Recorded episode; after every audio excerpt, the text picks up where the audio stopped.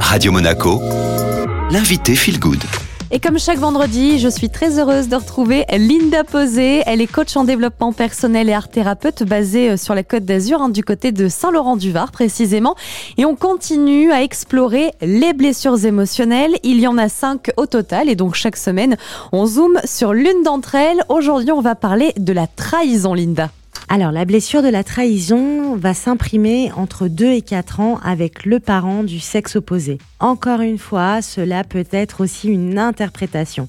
Exemple, j'ai vu papa ou maman avec son amant et il m'a dit ou elle m'a dit de ne pas le dire et je me retrouve à trahir mon autre parent alors que cela ne me concerne pas. Ou encore un sentiment de trahison par le parent, je lui ai confié quelque chose de délicat pour moi et voilà le parent qui raconte tout ça à Noël devant toute la famille.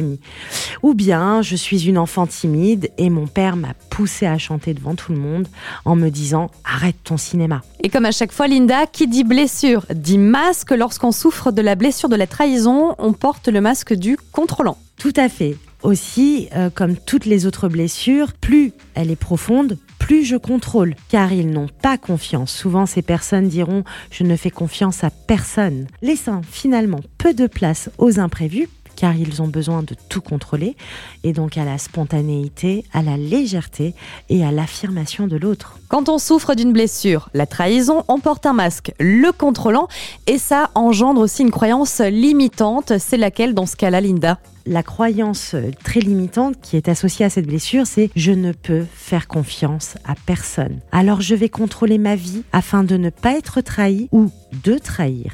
Par conséquent, ils vont se dissocier des autres.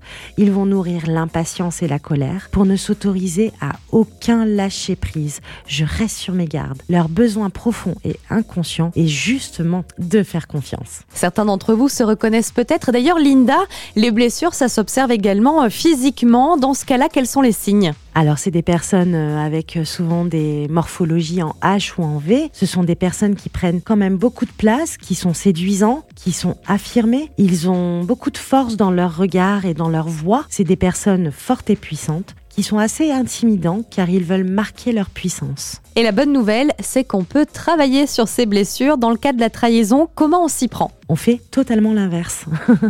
en s'autorisant à lâcher prise, à être vulnérable, à faire confiance aux autres, en se laissant porter, en s'autorisant à ne pas maîtriser, à ne pas contrôler. Par exemple, un week-end s'organise ou une sortie, eh bien laissez les autres l'organiser.